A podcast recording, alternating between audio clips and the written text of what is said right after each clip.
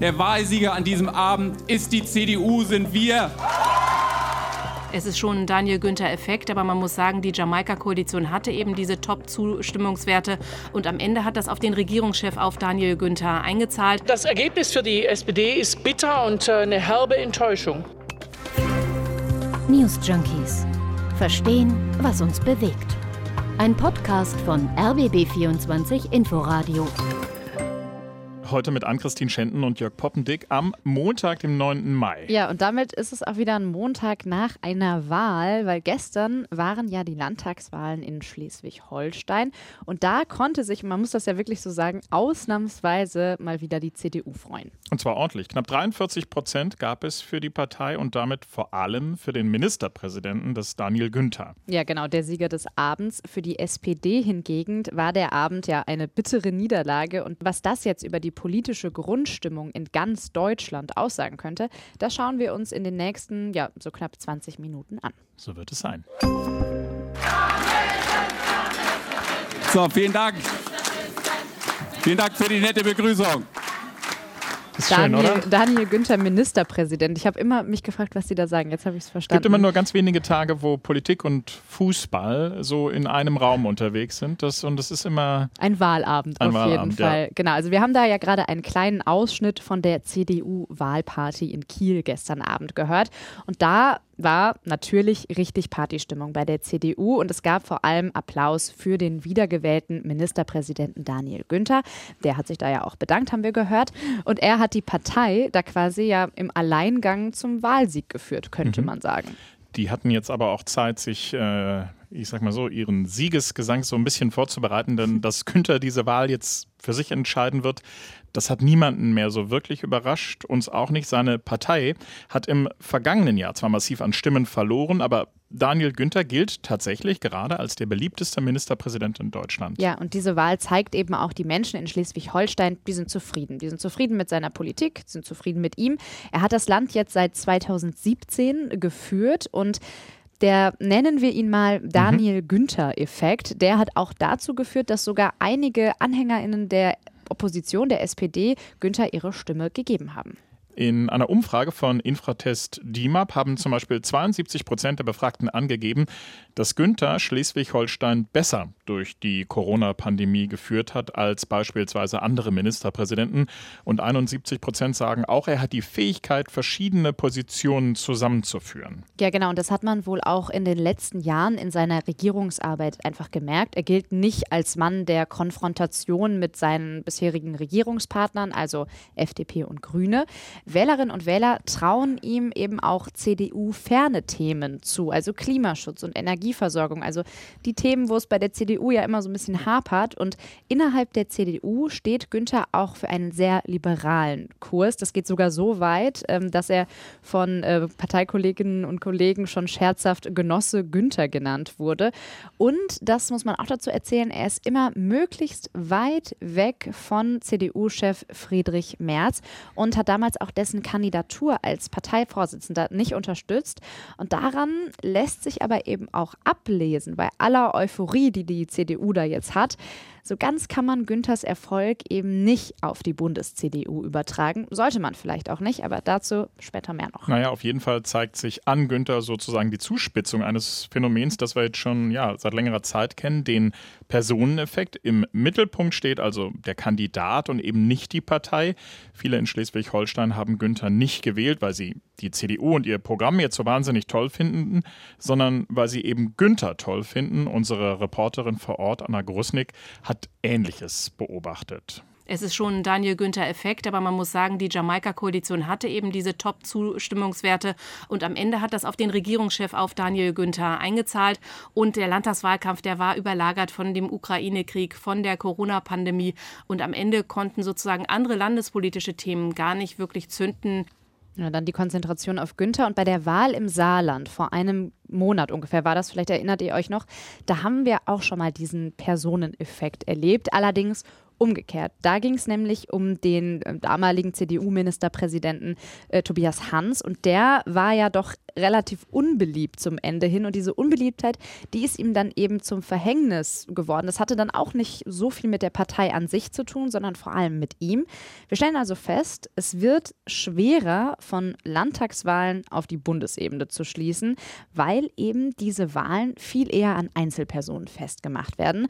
Doch der CDU wird diese Wahl wahrscheinlich trotzdem etwas Rückenwind zumindest verleihen. Und deswegen schauen wir uns jetzt auch mal ganz genau an, was die CDU von Daniel Günther lernen kann. Also, bin ich ja nicht, aber wenn ich Friedrich Merz wäre, ich würde mich dann schon fragen, also was kann der, also Günther, was ich jetzt nicht unbedingt kann. Ja, da muss man selbst Selbstbeschauung betreiben. Mhm. Weiß nicht, ob Merz das so gut kann, aber da jetzt in die Analyse zu gehen und sich vielleicht Dinge bei Günther abzuschauen, das wird für Merz möglicherweise auch nicht so einfach, denn die beiden, die sind zwar ja beides CDU-Politiker, aber sie stehen eben für wirklich gegensätzliche Pole in ihrer Partei. Darüber haben wir mit unserer News Junkie-Kollegin Leonie Schwarzer gesprochen. Die arbeitet immer mal wieder auch in unserem Hauptstadtstudio und guckt da auf die Bundespolitik und damit eben auch auf CDU-Chef Merz. Merz und Günther, die stehen für zwei unterschiedliche Richtungen in der CDU, gelten parteiintern auch nicht als enge Verbündete. Günther, bekennender Angela Merkel-Fan, eher ein Politiker der Mitte und im Gegensatz dazu Merz klar konservativ und vom Politikstil eher konfrontativ. So richtig freuen kann sich Merz deshalb erst, wenn die CDU auch als Wahlsieger aus der NRW-Wahl hervorgeht, denn er kommt gebürtig aus dem Bundesland. NRW ist größer und er hat sich da auch deutlich mehr im Wahlkampf eingesetzt. Ja, über die NRW-Wahl reden wir gleich auch nochmal. Aber es wäre ja schon mal ein Learning für die CDU, also dass es auch mit diesem Mittekurs weitergehen könnte. Mhm. Die Konservativen, die wollen sich ja in den kommenden Wochen und Monaten verstärkt um ihr Programm und damit ja irgendwie auch um Grundsätzliches kümmern. Mal gucken, was sie aus diesem Learning machen. Vielleicht verwandeln sie das ja am Ende des Tages tatsächlich noch in konkrete Politik. Also Leonie, sagt, es könnte durchaus sein, dass dieser Sieg von Günther Einfluss hat auf den künftigen Kurs der CDU im Bund. Bisher wurde ja eher erwartet, dass Friedrich Merz das Profil seiner Partei durch klar konservative Positionen schärft. Jetzt hat Daniel Günther aber gezeigt, es geht auch anders. Er hat die letzten Jahre eine Jamaika-Koalition erfolgreich geführt, was ja als schwierig gilt, aber er hat es geschafft, da zu vermitteln. Und er hat sich äh, zum Beispiel dafür eingesetzt, die CDU für Frauen attraktiver zu machen, hat sich parteiintern für die Quote eingesetzt. Ein direkter Konkurrent von Merz wird Günther erstmal nicht, also er spielt sich da bislang wenig in den Vordergrund, aber innerhalb der Union könnte er natürlich ja, mehr Einfluss bekommen. Dieser eher vermittelnde Politikstil, die Themen, das könnte auch den Kurs der Bundes-CDU in Zukunft stärker beeinflussen. Ich glaube, der ein oder andere wird sich vielleicht auch auf den künftigen Konflikt zwischen Günther und äh, Merz freuen. Oh ja. In mhm. der Hauptstadtpresse. So, jetzt wird es aber auch Zeit, mal in die Ecke des großen Verlierers zu schauen. Das ist ja die SPD zweistellig verloren. Nur noch Platz 3 im Parteienranking. Deshalb unsere Frage an dieser Stelle, ist das nach der gewonnenen Bundestagswahl im vergangenen Jahr und dem Erfolg zuletzt im Saarland das Ende des SPD-Höhenflugs und hat das möglicherweise auch was mit dem Bundeskanzler zu tun? Also was man natürlich auf jeden Fall sagen kann, es ist ein Dämpfer und zwar mhm. ein ordentlicher ja. in diesem Fall. Denn die Sozialdemokraten, die hatten sogar eigentlich immer recht gute Karten in Schleswig-Holstein. Also das ist kein unbekanntes Gebiet für die. Also äh, ab Ende der 80er Jahre bis 2005 hatten die sowas wie ein Dauerabo für die Staatskanzlei. Aber man muss auch dazu sagen, also natürliche Anwärter auf die Regierungsführung, das ist die SPD nicht mehr. Nee, das sind sie nicht mehr. Das haben auch die Genossinnen und Genossen jetzt in Berlin zur Kenntnis nehmen müssen. Lautstärke, also lauter Jubel, die Länge von Applaus zum Beispiel, das sind ja in der Politik wichtige Größen. Zumindest wird da immer drauf geschaut. Da wird ja sogar richtig das ausgestoppt auf so Parteitagen, wie lange jemand jubelt. Und gestern Abend, das fand ich ganz interessant, im Willy Brandt-Haus, da war es ganz, ganz still, als Parteichefin Saskia Esken vor die Mikrofone trat, um die Wahl zu erklären. Und diese Stille, die war so richtig greifbar. Das Ergebnis für die SPD ist bitter und äh, eine herbe Enttäuschung. Aber die SPD im Jahr 2022 lässt sich durch Rückschläge nicht mehr verunsichern. Wir haben als Partei zuletzt gezeigt, wie schnell wir durch Geschlossenheit und durch Entschlossenheit wieder nach vorne kommen können. Und unsere klare Botschaft, Mund abputzen, weitermachen. Mund abputzen weitermachen. Okay. Das, das ist auch so, so einer der vor unserer Zeit, glaube ich, oder? Weil ich, so ein Ausdruck, ich kenne ja, den nicht. Ich nee, kenne ihn auch nicht. nicht. nicht. Also was man sagen kann, es ist bitter für die SPD. Jetzt sagen sie, okay, wir müssen zusammenrücken, weiter geht's. Das zumindest die Botschaft der Parteichefin. Bei Generalsekretär Kevin Kühnert, da klang das auch ähnlich. Und da konnte man schön hören, äh, dass man sich da vorab auf eine gemeinsame Kommentierungslinie geeinigt hat. Das macht man ja ganz mhm. gerne. Und auch Kühnert zeichnet eben auch dieses Bild eines ja im Grunde übermächtigen und auch irre beliebten Ministerpräsidenten Günther. Gegen den kommt man gar nicht an. Es gab für ihn als Person viel Rückhalt und viele haben jetzt am Ende auch strategisch gewählt nach der Frage, wer könnte dann noch der passende Koalition Koalitionspartner dazu sein. Und dabei ist die SPD in Schleswig-Holstein nach einer wirklich sauberen Kampagne mit einer ordentlichen Themensetzung einfach auch unter die Räder gekommen. Das muss man so festhalten am heutigen Abend. Ähm, wir werden uns jetzt den Mund abputzen und uns vorbereiten auf die kommende Woche, wenn eine große Landtagswahl in Nordrhein-Westfalen ansteht. Also Kühnert putzt sich also auch den Mund ab, obwohl er dafür in meinen Augen eigentlich deutlich zu jung sein müsste. Und was er macht, ist im Grunde so ein bisschen das Desaster kleinreden. Ja sicher, das ist eine Niederlage, aber so richtig konnte man da nun nichts machen. Und am Ende ist es ja auch nur eine Landtagswahl. Ja, und dann auch nur in Schleswig-Holstein. Ne? Mhm. Das ist ja auch so ein bisschen, was man da raushört. Ja, absolut. Eine andere Aussage, so kurz vor der nächsten Wahl, hätte tatsächlich, also mich jetzt zumindest auch überrascht, mhm. wenn, er, wenn er sich dahingestellt hätte und diese Niederlage beweint hätte. Kühnert würde das, glaube ich, einfach nicht machen und jetzt einfach so das Ende dieses Höhenfluges Fluges, äh, verkünden. Hm, oder, um es mal mit seinen Worten zu sagen, Zitat, wenn ich einen großen bundespolitischen Trend ausmachen würde, dann würde ich darüber sprechen. Aber das ist schlicht und ergreifend nicht der Fall.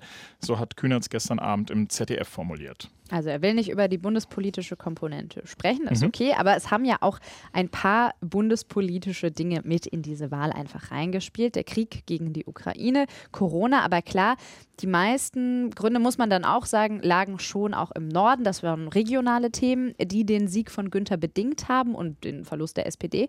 Aber es spielt eben auch einiges in Berlin und da geht es ja vor allem um die Frage, welche Rolle haben denn die Bundes-SPD und Kanzler Scholz bei der ganzen Sache gespielt? Was lässt sich da jetzt ableiten? Und wie haben die so performt in der Zeit des Wahlkampfs in Schleswig-Holstein? Ich muss da jetzt nochmal Kühner zitieren, der gesagt hat, in dieser Niederlage, da steckt kein Scholz. Und das mhm. hat er mhm. genau so formuliert. Ah, interessant. Okay, also wenn er den Bundeskanzler, er muss ihn da ja verteidigen Aber auf jeden Fall. Ja. Genau, gucken wir jetzt einfach mal wie der eigentlich in den vergangenen Wochen so agiert hat und wie das ankam. Und wie er möglicherweise ähm, nicht agiert hat. Scholz stand ja massiv, oder steht das im Grunde immer noch massiv unter Druck und in der Kritik. Das hat es der SPD im Norden nicht unbedingt leichter gemacht. Da ging es ja vor allem um den Kommunikationsstil von Scholz. Und äh, da wird ihm ja auch der Vor oder wurde und wird ihm ja der Vorwurf gemacht, ähm, im Hinblick auf schwere Waffen für die Ukraine zu zögerlich gewesen zu sein. Genau, wir haben ja in den letzten Wochen auch immer gemerkt, dass es eigentlich Lob sogar für März gab. Der war ja jetzt auch gerade erst in Kiew. Lob für Außenministerin Baerbock und auch für Wirtschaftsminister Habeck. Übrigens ja auch ein Schleswig-Holsteiner, muss man dazu sagen. Mhm. Die haben Lob für ihre Krisenkommunikation bekommen. Und ja, mit Scholz wird auf jeden Fall hart ins Gericht gegangen. Das ist schon interessant, oder? Ich meine, dass das März macht als Oppositionsführer. Also das Ne? Das ja. ist schon interessant, ne? dass er da die Außenministerin und den Wirtschaftsminister lobt. Ähm, wann, wann immer diese, ja, diese Debatte aufkam, diese Kritik, hat die SPD ja auch immer gerne mal darauf verwiesen, dass das ja eher so eine, ja, so eine mediale Empörung sei und dass sich das eben nicht deckt mit, ähm, ja, der in Umfragen gemessenen Stimmung in der Bevölkerung. Also dass das quasi so ein selbstgesetztes Medienthema ist. Ja, aber die Wahl in Schleswig-Holstein zeigt ja jetzt, es kann auch in eine andere Richtung gehen. Und das könnte auch zeigen, dass man in der Parteizentrale in Berlin gerne einfach nur das sieht, was man eben sehen will. Und manche Sachen vielleicht ein bisschen ausblendet. Mhm. Denn es gab ja sehr wohl Umfragen, wie beispielsweise den Deutschland-Trend von Ende April. Und die zeigen, dass Scholz gerade nicht mehr so dolle ankommt. Dass es da eben ein kleines Problem gibt.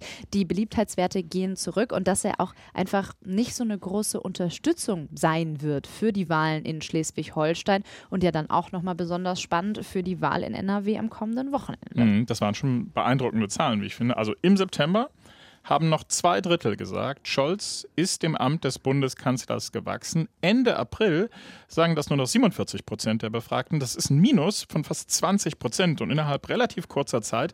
Insofern kann man schon sagen, etwas Scholz wird wohl doch in der Niederlage in Schleswig-Holstein stecken. Ja, und die Frage, die wir uns natürlich dann gestellt haben, ist das jetzt wirklich das Ende des Höhenflugs der SPD? Und wenn wir ehrlich sind, lässt sich das nach einer, auch wenn sie deutlich war, Niederlage noch nicht beantworten.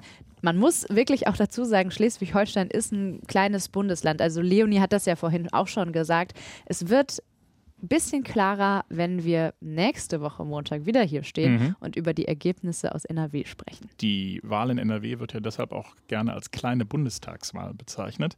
Was man aber, glaube ich, definitiv sagen kann, ist, dass diese Klatsche von Kiel, die ist schon ein ordentlicher Schockmoment für die SPD, denn in Schleswig-Holstein, da lagen die Sozialdemokraten ebenfalls im September ähm, in Umfragen noch bei 28 Prozent und jetzt eben runtergerasselt auf 16 Prozent. Olaf Scholz, der wird sich auf jeden Fall seine Gedanken machen müssen, weil es zeigt sich jetzt eben diesen Scholz-Effekt, den wir noch von der Bundestagswahl kannten, den gibt es jetzt gerade nicht mehr. So, die Schleswig-Holstein-Wahl ist jetzt vorbei, aber, das hatten wir eben schon, am nächsten Wochenende, da wird ja gleich wieder gewählt in Nordrhein-Westfalen. Ja, spannende Wahl und auch in NRW gibt es ja mit Henrik Wüst einen aktuellen Ministerpräsidenten, der aus der CDU kommt. Der war ja hm, Verkehrsminister in NRW und hat dann Armin Laschet abgelöst, als der nach Berlin gegangen ist. Ich habe ihn fast schon vergessen, Armin Laschet. Armin Laschet. Ja, wir haben uns vorhin gefragt, was macht eigentlich Armin Laschet? Das, ähm, er schaut jetzt bestimmt äh, gespannt zu, wie es in NRW läuft. Wenn ihr es wisst, schickt uns Sagt doch eine Mail gerne auch genau. ein Foto an newsjunkies at inforadio.de. Das ist richtig, das ist unsere E-Mail-Adresse. Ja, genau. genau.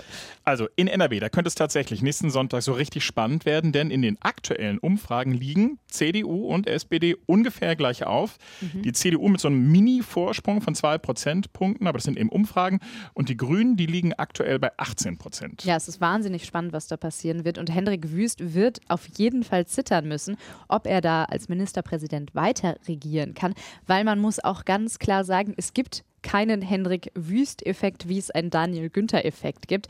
Also ja, Hendrik Wüst, der ist so ein bisschen charismatisch und dadurch, dass er ja so direkt auf Laschet gefolgt ist, wird ihm einfach eine gewisse Aufmerksamkeit zuteil. Er war ja auch Chef der Ministerpräsidentenkonferenz, mhm. deswegen er war medial schon präsent, aber er ist gar nicht so bekannt in NRW, weil er eben ja auch erst so kurz im Amt ist. Auch das hat SPD-Generalsekretär Kevin Kühnert heute früh im Inforadio nochmal angemerkt. Der ist seit einigen Monaten erst Ministerpräsident und nicht sonderlich beliebt. Wir haben ein vollkommen offenes Rennen in Nordrhein-Westfalen nächste Woche, etwa 30-30 zwischen CDU und SPD. Und um dieses Rennen wird es dort nächste Woche gehen. Und ich hoffe, dass das auch allen dort im Bundesland ähm, klar ist, dass man mit seiner Stimme auch gut überlegen muss, äh, für welche Farbkonstellation man sich am Ende entscheidet, damit man nicht mit einem Weiter so aufwacht, was nach allen Umfragen, die ich kenne, die Menschen an Rhein und Ruhr nicht möchten. Ja, und Kevin Kühnert, der wünscht sich natürlich nicht, dass Hendrik Wüst in NRW weiter regieren kann, sondern er würde sich wahrscheinlich freuen, wenn der SPD-Spitzenkandidat Thomas Kutschaty das machen wird. Der ist Essener und war lange Justizminister in NRW und er führt jetzt schon seit ein paar Jahren die SPD im NRW-Landtag in der Opposition. Und Kutschaty ist nicht übermäßig bekannt auf Bundesebene und auch in NRW. Da gab es eine Umfrage von Infratest DIMEP und da haben 47 Prozent der Befragten gesagt, dass sie Thomas Kutschaty gar nicht kennen. Oh je. Ja, aber was ihm so ein bisschen in die Karten spielt. Er gibt sich gerade sehr nah mit Olaf Scholz. Also man sieht da sogar so Wahlplakate, wo die beiden zusammen abgebildet sind. Und er versucht also diesen Scholz-Effekt, den wir noch nicht wissen, ob das so klug ist, gerade mit mhm. Olaf Scholz an der Seite zu werben, den versucht er zumindest äh, zu nutzen. Ja, also das wird spannend, ob ihm das am Sonntag was bringen wird. Na, es gilt jedenfalls als unwahrscheinlich, dass die Menschen in NRW sich vom Wahlerfolg der CDU in Schleswig-Holstein inspirieren lassen. Dafür sind diese ja. beiden Länder auch einfach wirklich zu unterschiedlich. Es wird ein Kopf-an-Kopf-Rennen mit offenem Ausgang wie es ja jetzt auch schon Kevin Kühnert eben gesagt hat. Genau, aber, und das haben wir jetzt ja auch schon ein paar Mal gehört, das NRW einfach so eine wichtige Wahl ist, das liegt einfach daran, dass es das bevölkerungsreichste Bundesland ist und dass man an dieser Wahl eben so gut ablesen kann, wie denn die tatsächliche politische Stimmung im ganzen Land ist. Und wenn die SPD hier nicht punkten kann, ja dann wird sich das sicher auch auf die Bundespartei auswirken. Und Olaf Scholz, den wird das dann auch nochmal ein anderes Licht rücken, als das jetzt nach diesem Sonntag in Schleswig-Holstein passiert ist. Hm, das wird ein spannender kommender Montag. Ja. Was nehmen wir aus dieser Folge mit, an Christine? Einzelpersonen sind manchmal wichtiger für Wahlen als die Beliebtheitswerte einzelner Parteien. Genau, und die Wahl in Schleswig-Holstein, die kann uns leider nur bedingt was über den mhm. politischen Gesamtzustand im Land verraten. Die Wahl in NRW kommenden Sonntag dafür vielleicht umso mehr. Mhm. Wir hören uns auf jeden Fall morgen wieder. Mhm. Dann mit einer neuen Folge und einem neuen Thema. Genau, und ihr macht euch bis dahin nochmal einen schönen Abend und wir sagen bis dann. Tschüss. News Junkies. Verstehen, was uns bewegt. Ein Podcast von RBB24 Inforadio. Wir lieben das Warum.